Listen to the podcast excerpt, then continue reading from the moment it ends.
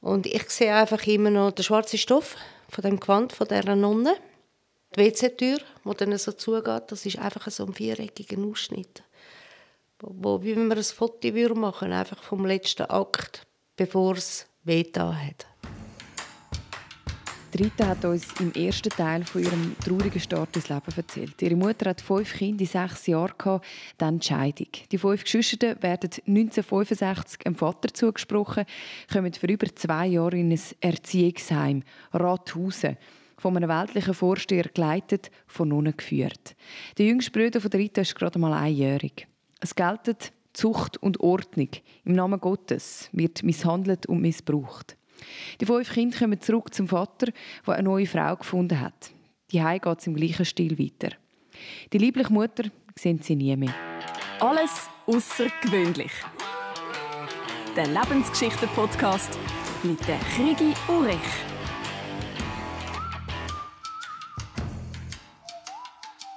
Im zweiten Teil blenden wir zurück in die Zeit, wo Rita ein gut gehütetes Familiengeheimnis lüftet. Sie findet heraus, dass sie ein Kuckuckskind ist. Meine Stiefmutter, eben, sie ist langsam dement geworden und durch das habe ich sie immer näher zu mir genommen und dann sind wir da, mal in einem Kaffee gewesen. Und dann habe ich sie so angeschaut und habe gesagt, Mami, gibt es da noch irgendetwas, was ich wissen sollte?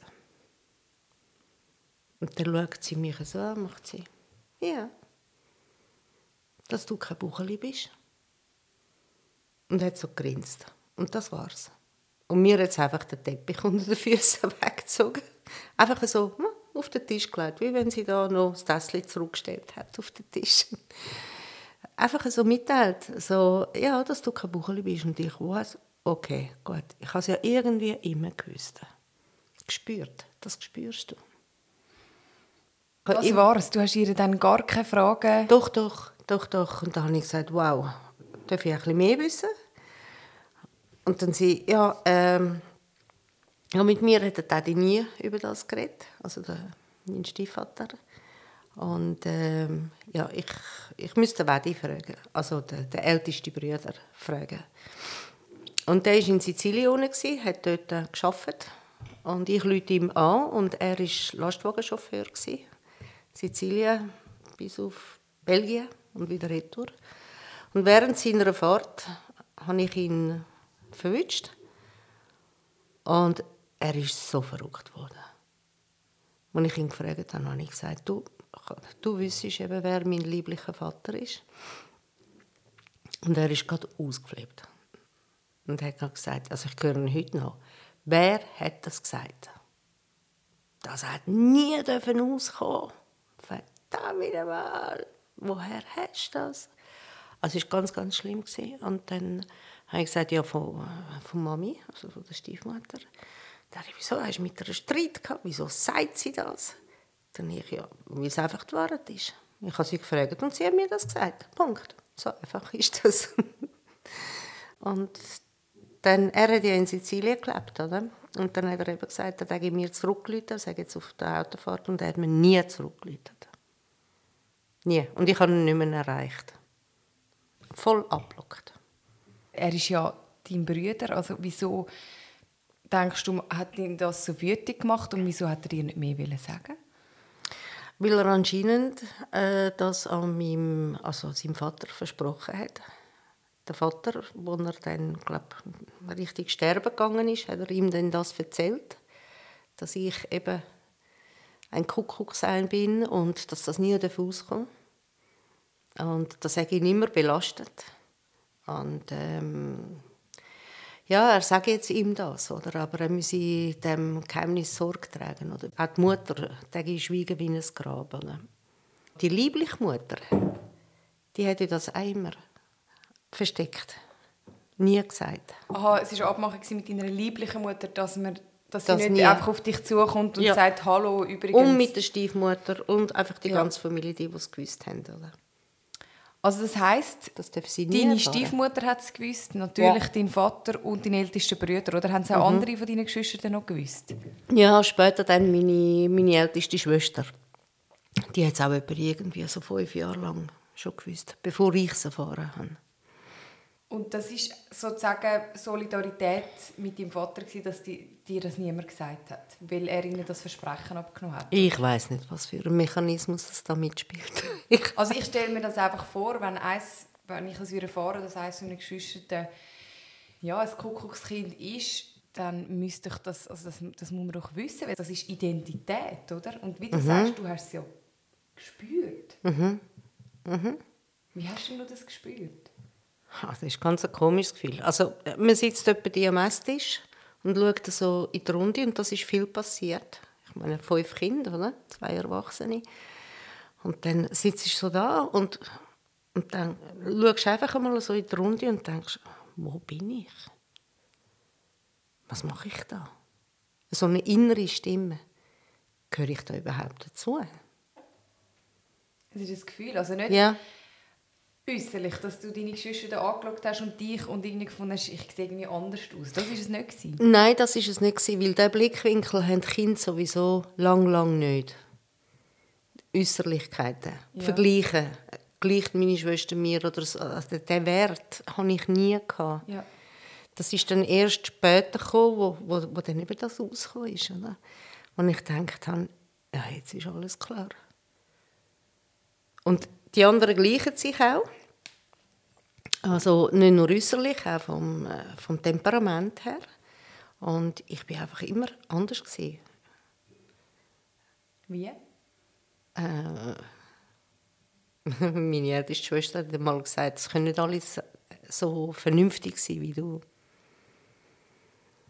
Sie haben eher das Eich gemacht. Und also du bist der Fels in der Brandung? Ich vermute es, ja. Also irgendeine Aufgabe hatte ich in dieser Familie. Du siehst das heute so? Ja, absolut. Aber auch sie haben, ähm, jeder hat irgendwie seine Aufgabe, denke ich.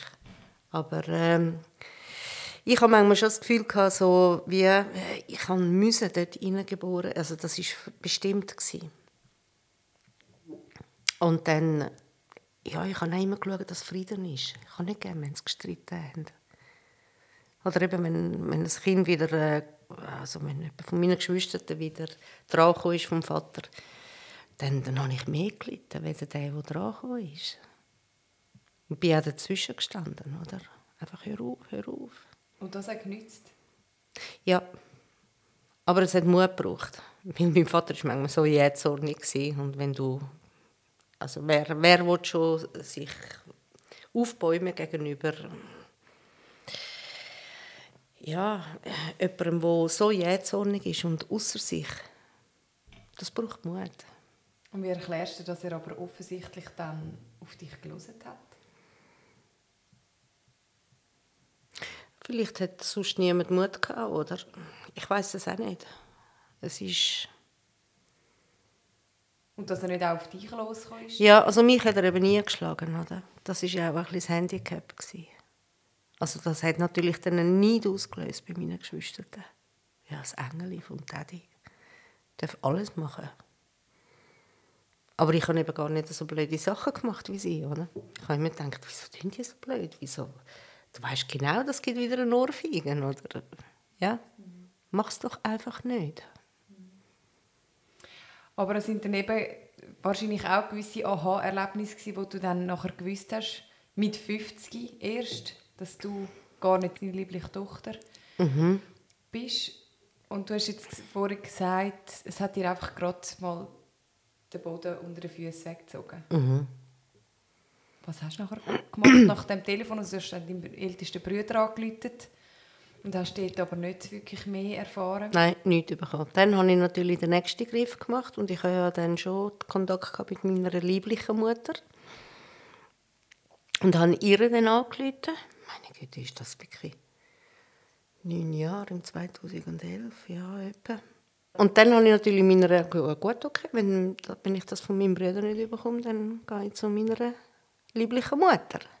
Und habe ihr angerufen und, und sie hat ihn los angelebt. Oder? Und sie war schon nicht mehr so gesund. Gewesen. Und äh, dann habe, äh, habe ich sie gefragt am Telefon. Und eben, wer mein lieblicher Vater ist. Und dann sie abgestritten. Dann hat sie dann gesagt, wer hat das gesagt? Und dann ich, eben, das Mami. Und dann sie, Jesus. Dann hat sie, habe ich, habe ich so gesagt, ich will einfach wissen, wer mein lieblicher Vater ist. Und dann hat sie zuerst wieder probiert, das abzustreiten. Nein, das stimmt nicht.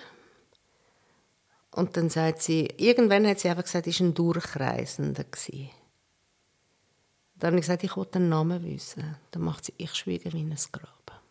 Das war eine Vereinbarung, die sie mit dem anderen hatte. Also mit deinem lieblichen Vater mhm. hat sie eine Vereinbarung gehabt? Ja, die haben beide genau den gleichen Satz gesagt. Erstens, eben, ich mag mich nicht mehr daran erinnern. Und das Zweite ist eben, ich schwiege mir ins Grab. Ich nehme das wirklich mit ins Grab. Und äh, das Paradoxe ist, zwei Wochen später ist sie gestorben. Und ich habe ihr dann gesagt, habe ich gesagt, Mama, das kann aber nicht sein. Sag mir die Wahrheit, ich habe das Recht auf die Wahrheit. Ich will wissen, ich will, ich will eine Bestätigung, dass es der Mann ist, wo ich den Namen geliefert bekommen habe. Oh, du hast schon einen Namen gehabt? Ja. Von wem ist denn der gekommen? Von meinem ältesten Bruder. Oh, er hat dann gleich ja. irgendwann ausgepackt? Genau. Ja, das ist, er hat dann ausgepackt, nachdem er von, nach Jahren in die Schweiz zurückgekommen ist. Und da sind wir einmal miteinander in der Küche gesessen, ich habe ihm geholfen. Also wir haben miteinander, ich habe mich gefreut, dass er wieder zurückkommt mit der Familie und alles zusammen. Und dann habe ich, sind wir in der Küche gesessen und dann sagt er, komm, wir die Tür zu. Du hast noch etwas zu gut von mir. Und nachher reden wir aber nie mehr darüber. Und dann habe ich gesagt, okay, du weißt, wer es ist. Dann sagt er, ja. Dann habe ich den Namen gesagt und dann macht er, ja, das ist er. Oh, du hast schon einen Namen gehabt und er hat ihn dir ja. bestätigt. Mhm. Wie bist du auf den Namen gekommen? Ja. Die Wahrheit kommt immer raus. Das sind Begegnungen, Führungen, Geschichten. Eben, ich bin zurück auf Pfäffiken. Und da ist die ganze Wahrheit rausgekommen. Aber ich darf es leider nicht sagen, wer es ist. Ja.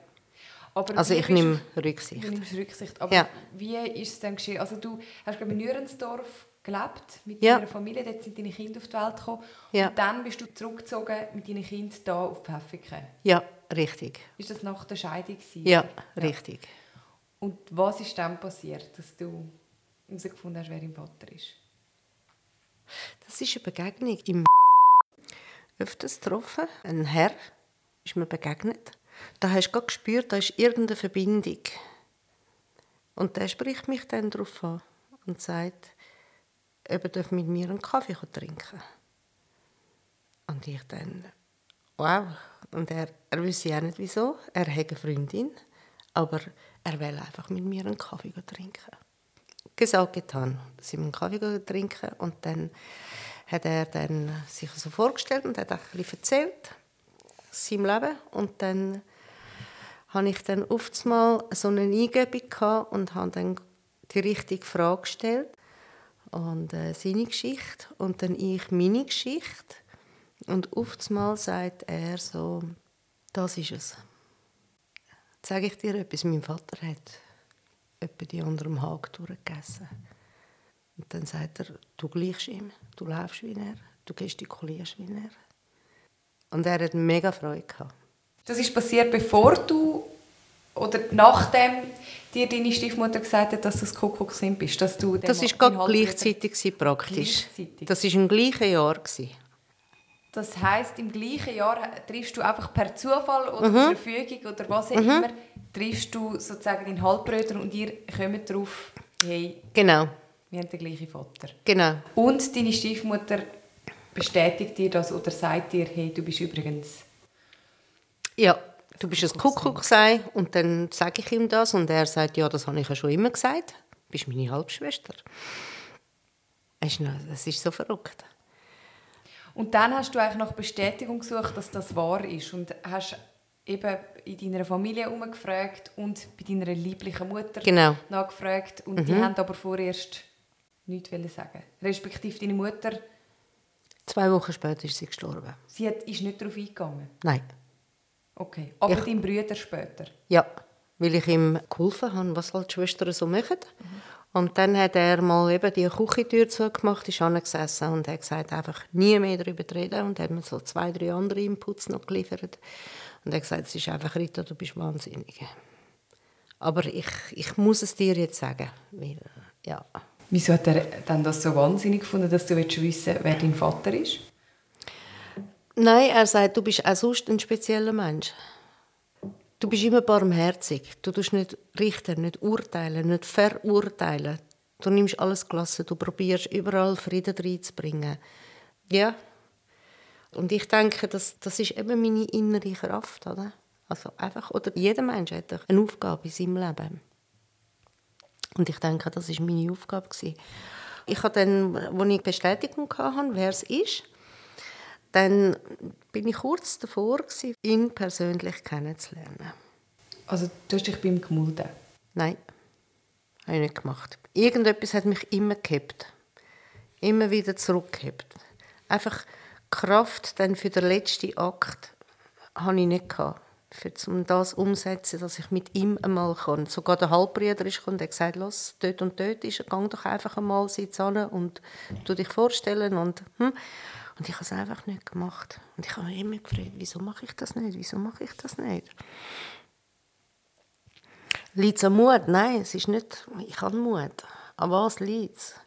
Bis ich dann eines Tages realisiert habe, es ist gar nicht notwendig, ihn persönlich kennenzulernen und dort in diese Familie äh, auch noch eine Unruhe reinzubringen. Es soll gescheiden dort alles einfach friedlich weiterlaufen wie gehabt. Gut, dass ich weiß und es langt. Und was daraus entstanden ist, ich bin ihm etwa zwei, drei Mal da dann begegnet. Und dann, wenn wir uns begegnet sind, dann ist wieder das Gefühl da gewesen, von Verbindung, von einfach äh, die, die, die Nabelschnur. Aber du hast ihn nicht angesprochen? Nein. Aus Rücksicht für den Frieden. Keine Unruhe reinbringen. Und, und ich denke, das war auch so, so, so geführt. Gewesen. Und irgendwann habe ich dann gefunden, wow, ich glaube, ich weiß jetzt, was das Ganze mir zeigen will. Such nicht nach deinem Vater. Such nach deinem wahrhaftigen Vater. Und du glaubst nicht, und dort bin ich noch ein Stückchen mehr. Also, als ich die Erkenntnis hatte, meinen wahrhaftigen Vater wirklich in meinem Herzen hineingefunden habe, durch das, dass ich den anderen Vater nicht gesucht habe, das, das, das, das hat mein Herz so erfüllt. Und ich weiß nicht, ob die andere Begegnung mein Herz auch so erfüllt hat. Also du denkst heute, das wäre womöglich auch eine grosse Enttäuschung für dich? Das ist jetzt noch ein guter Input von deiner Seite, ja? Könnte sein. Wobei ich glaube es nicht, aber ich denke, es ist das Ganze wieder einfach am Frieden zu lieben. Weil das hat natürlich in der anderen Familie eine Unruhe gegeben, oder? Mhm. Und lieber einfach, ist schön, dass ich weiß und das aber auch in Ehre halten und walten und begegnen. Den Menschen, die jetzt noch sind, also in der Zwischenzeit ist er verstorben. Ein Jahr her ist er? Ja, noch nicht einmal. Und das hat aber nicht aufgewühlt? Die Entscheidung, ihn nicht ja. zu konfrontieren, ja. ist für dich ja. auch jetzt ja. Ja. ja. Und es zeigt mir einmal mehr, dass, dass das das Richtige war. Weil ich habe nicht das Gefühl, ich habe etwas verpasst. Sondern ich bin bereichert worden. Mhm. Über das müssen wir unbedingt später, vielleicht dann im dritten Teil noch tiefer ja. reden, über den wahrhaftigen Vater, den du jetzt angesprochen hast. Ja. Wir haben ja auch ein Vorgespräch miteinander geführt und dort hast du erwähnt, dass es eine andere Person gegeben hat, die dir noch einen Hinweis hat auf deinen Vater. Eine Kinderschwester, oder wie das heisst, die oh. bei euch war, bevor ja. ihr ja. ähm, ja. Frau in dem, sind. In dem Tagebuch. Ja. Und ja. diese Frau hast du ja auch wieder später irgendwie ausfindig gemacht und die war eben bei euch, gewesen, wo, wo die Mutter zuerst noch daheim war, aber äh, nicht so zu Schlag gekommen Genau. Ja. mit Kind kurz bevor sie dann sozusagen gegangen ist. Ja. Sie hat ja auch viel mitbekommen und du hast sie mhm. genau ausfindig gemacht, die Frau. Mhm. Das ist richtig. Und das ist nachdem mein Vater gestorben ist, weil vorher war das einfach kein Thema gewesen. Man hat das nicht ansprechen Weil ich muss natürlich schon sagen, also mein Vater hat natürlich recht drunter gelitten. Du musst dir vorstellen, das ist, das ist ein Mann mit, mit fünf Kindern. Das, das, das druckt. Das, das druckt dich, wenn nicht im Boden, dann sonst irgendwo hin. Oder? Und dann ja, gibt es dann eben so Abläufe, oder? wie eben die Fremdplatzierung dann. Aber bevor das passiert ist, ist eben dann eine Gemeinschwester zuständig gewesen. und die hat Tagebuch geführt. Und ich bin sie, nachdem mein Vater gestorben ist, bin ich sie einmal besuchen. Ich habe ihre Adresse gefunden. Sie hat auch da noch in Pfäffiken gewohnt. Und das Lustige war, wo sie aus dem Fenster gerufen hat, als ich Richtung dem Haus gelaufen bin, äh, wo sie gerufen hat, «Hallo, Rita». Die Stimme habe ich gekannt. Das ist wahnsinnig. Also die war ja bei euch, bis du vielleicht... Zwei. Also zwei, das ist ja ganz ja. früheste Kindheit. Also eben, unterschätzt Kleinkind nicht, was über das Gehör, über Stimmen, über Lachen, über wie sich das einprägt, manifestiert. Ja, und ich gehe rauf zu ihr. Und dann komme ich in eine Wohnung rein, zu einer fremden Person, wo ich wohl aber die Stimme erkenne. Und ich habe einfach gewusst, dass sie uns eine gewisse Zeit betreut hat. Gut. Und dann essen wir den Kuchen, Kaffee. Und dann hat sie in der Stube so einen Ohrensessel, sitzt an. Und dann habe ich gesagt, äh, ich will gerne wissen, was war. Sie hat vielleicht am ehesten noch Anhaltspunkte. Und dann hat sie gesagt, äh, ja, eben, sie hat vernommen, dass der Vater nicht mehr lebt, oder? Und äh, man soll nicht reden über Verstorbene. Aber sie hat mir etwas. Und dann steht sie auf, geht an so ein kleines Schränkchen, ich sehe es heute noch, und dann macht sie das auf, so das, den Metallschlüssel, den weißen Schrank, und dann nimmt sie das Tagebuch raus. Und kommt wieder in die Stube, sitzt in Ohrensessel, ihre Lesebrille und schlägt auf. Die hat das sich im Vorfeld ausgesucht. Und dann habe ich gesagt, was ist das? Und dann macht sie, das ist mein Tagebuch. Ich sagte, wow, alles dokumentiert. Dann macht sie, ja, wir haben einen Tagesrapport machen. Und sie hat am Abend einfach dann noch für sich ein Tagebuch geschrieben. Das, was sie erlebt hat. Und dann nimmt sie so Brille und sagt, ich lese dir jetzt einen Absatz aus dem Tagebuch vor. Und nachher wird ich nicht mehr darüber reden. Und dann sagt sie, ich könnte auswendig. Heute, wir schreiben Dienstag, den, das ist ein Satz, den ich einmal vorgelesen bekommen habe. Folgendes traf mich bei dieser Familie namentlich an. Die Mutter rauchend im Bett, immer noch im Pyjama und die Kinder noch nicht gefrühstückt, liegend im Bettchen, verteilt ich zog die drei Kinder an und dann hat sie so die Lesebrille abgenommen, mich so angeschaut, wieder die Lesebrille aufgesetzt und dann ging ich mit ihnen nach draußen. Und bereits wieder kam dieser Mann. Ja, und sie hat dann noch die berufliche Tätigkeit erwähnt, was ich jetzt das nicht erwähnen Und ja, mehr hat sie gar nicht mehr gesagt. Und ich habe das einfach so entgegengenommen gefunden. Ja, ist gut, okay, einen schönen Nachmittag ein schönes Sätzchen. Ja, ich weiß schon, meine Mutter war vielleicht ein bisschen labil gegenüber anderen Männern. Hm? Sie hat Männer sehr gerne bis hin in die Spitäler. Alle Ärzte hat sie immer geliebt, oder? Aber alle haben sie auch geliebt. das war ein bisschen Schlitzohr, meine Mutter. Jedenfalls, da bin ich dann so heim. Und habe mir nie mehr Gedanken gemacht über das. Und dann komme ich mit den Kindern auf das Pfäffiken. Und dann ist die Geschichte ins Rollen gekommen. Und als ich den Halbbruder kennengelernt habe, habe ich ihm natürlich auch die Frage gestellt. Er soll doch seinen Vater mal fragen, ob ihm die Familie XY etwas sagt, oder? Etwa in dem und dem Jahr. Und er das mache ich. Ich gehe über, ich frage ihn. und seine Reaktion war einfach ein Grinsen. Also zuerst, einfach zuerst ein Grinsen und dann mag ich mich nicht mehr daran erinnern. Und genau der gleiche Satz hat meine liebliche Mutter gesagt. Ja, und so sind wir dann dieser Sache auf die Spur gekommen.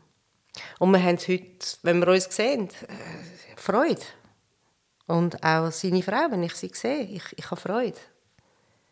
Und das ist auch wieder irgendwie so eine Verbindung. Und ich durfte sehen, was für eine gute Frau dass er an seiner Seite hatte, oder? die ihn wirklich bis zum Schluss liebevoll gepflegt hat. Ist auch schön. Also dein Vater oder dein Bruder? Mein Vater. Ja. Ja. Er hat eine liebevolle Frau gehabt. Ja. Ja. Also sie hat, man hat es gesehen, sie, sie liebt ihn heute, sie vermisst ihn. Ja. Und das ist auch schön zum sehen. Einfach so eine Geschichte von der anderen Familie, die eigentlich dein Vater ist. Mhm. Äh, zu sehen, dass es dort, dass, dass es dort gut war. Ist ja auch schön. Aber damit ist für dich das, das Kapitel abgeschlossen mit, mit deinem Vater. Ja. Was hat dir das Wissen gegeben, das, das zu erfahren? Ja, das ist eben das, was zwischen Himmel und Erde stattfindet. Das sind eben Geschichten, die das Leben schreibt. Und Verbindungen sind immer um, weil letztendlich ist ja jeder ein Kind Gottes. Und egal welche Rolle das er spielt, am Schluss sind wir alle eigentlich Geschwister und Brüder. Eben, weil jeder ein Kind Gottes, ob es jetzt in väterlicher Form ist oder in stiefväterlicher Form ist oder wie auch immer. Aber letztendlich zeigt es mir das riesen Netzwerk von Mensch zu Mensch. Und zwar global. Also das ist, das ist gigantisch, oder? Ich weiß nicht, ob du mich kannst verstehen kannst. Doch, ich glaube, dass, also zu verstehen, dass wir alle miteinander verbunden sind und dass wir alle eigentlich auch gleich sind. Ja, jeder Also hat den gleichen äh, Beginn gemacht mit einer Geburt. Und du hast das aber auch physisch wirklich erlebt, indem du in einer Familie aufgewachsen bist, die eigentlich gar nicht deine Familie war. Mhm, mhm. Wo mir dann so viel gelernt hat in meinem Leben. Also eben wie su- such nicht nach deinem, nach deinem Vater, wo könnte Unruhe in dein Leben bringen, sondern erkenn, wer dein wahrhaftiger Vater ist. Oder? Wer ist denn dein wahrhaftiger Vater? Ja, der Herrgott, natürlich. also ich habe einen riesen Feind mit meiner Tochter, weil sie glaubt nicht an Gott. Oder? Und ähm, das, das ist einmal noch lustig. Und, und eben Gott, ich, ja, ich habe ihn auch noch nie gesehen, aber Gott muss man spüren. Und wenn du mit ihm unterwegs bist, dann spürst du ihn auch. Aber wenn du nicht mit ihm unterwegs bist, ja, wie willst du ihn spüren? Also du redest jetzt von, von, von dem Gott wie eine Person? Ja, Schöpfer. Wie wenn du eine Beziehung hättest mit einer Person. Ist das Ja, so? ja, ja, das ist so. Also deine schlimmsten Jahre hast du ja in einem Heim verbracht, wo im Namen Gottes Ja. hier misshandelt worden sind. Wie, Ja. wie bringst du das zusammen? Oder wie gehst du mit dem um? Dankbar. Es erstaunt mich, weißt du? Ja, ja, ja, ich verstehe dich. Also, es hat mich auch erstaunt, weil ich bin so gottlos unterwegs war. Also ich bin eine Revolution in meiner Pubertät. Oder? Und ich habe wirklich, was Gott, also ich, ich habe nichts gekannt. Party und... Hm? Und vielleicht durch Kind hat es mein Herz auch so weich gemacht und, und fürsorglich, dass, dass ich da den Einlass einmal einfach wieder den Schritt genommen habe, für zum, für zum, dass man wieder an ihn glaubt. Ja, also ich staune auch, heute noch. Also, das ist so konträr, oder? Genau. Man hat, man hat in dem Heim, also dort total verloren, oder? Weil ich, ich habe eben Zuchtordnung, Disziplin, äh, es zwei-, drei-, vierjähriges Mädchen und meine Geschwister auch. Also, äh, wie geht das? Wie kann man fremde Kinder, wo ja, nur schon das eigene Kind, nicht äh, einfach züchtigen, also einfach ein fremdes Kind züchtigen, wie geht das? Das, das, das ist ein Geschöpf, das also, ist heute noch ein Fragezeichen für mich. Oder? Aber ich bin überzeugt, dass er immer um war. In gewissen Situationen hat er mich auch bewahrt. Also ich bin viel, ich habe schon mal erzählt, viel ohnmächtig geworden in meiner Kindheit. Und er hat mich immer bewahrt. Mit, ich meinte mit dieser Ohnmacht. damit ich das nicht muss oder dass ich verschont bleibe. Also du wärst dann zum Beispiel bezüchtigt worden äh, in Rathaus, aber du bist ohnmächtig geworden und dann hat man dich einfach ins Bett gelegt und ja. Mhm. Aber ich habe das nicht extra gemacht. Das ist irgendwie einfach so. Einfach sobald, sobald es zu viel geworden ist für mich. Du sagst, er war dabei oder bei dir. Aber die Frage, die sich ja logisch stellt, ja, wieso hat er nichts gemacht? Wie beantwortest du die? Das ist eben zwischen Himmel und Erde. Und da auf dem Plan, ich meine, wir müssen ja nur in den Medien überall schauen, was alles passiert, oder? Und es gibt ganz, ganz viel Schreckliches, also schl schlimmer, als das ich erlebt habe. Und ähm, da gibt es einfach keine Antwort darauf. Also da bin ich zu wenig versiert. Wieso und warum das so Gewalt äh, und, und Unwahrheiten herrschen das, das ist für mich äh, undenkbar. Bis zu einem gewissen Grad. Eben, oder ich sage dann einfach, und sie wissen es einfach nicht besser.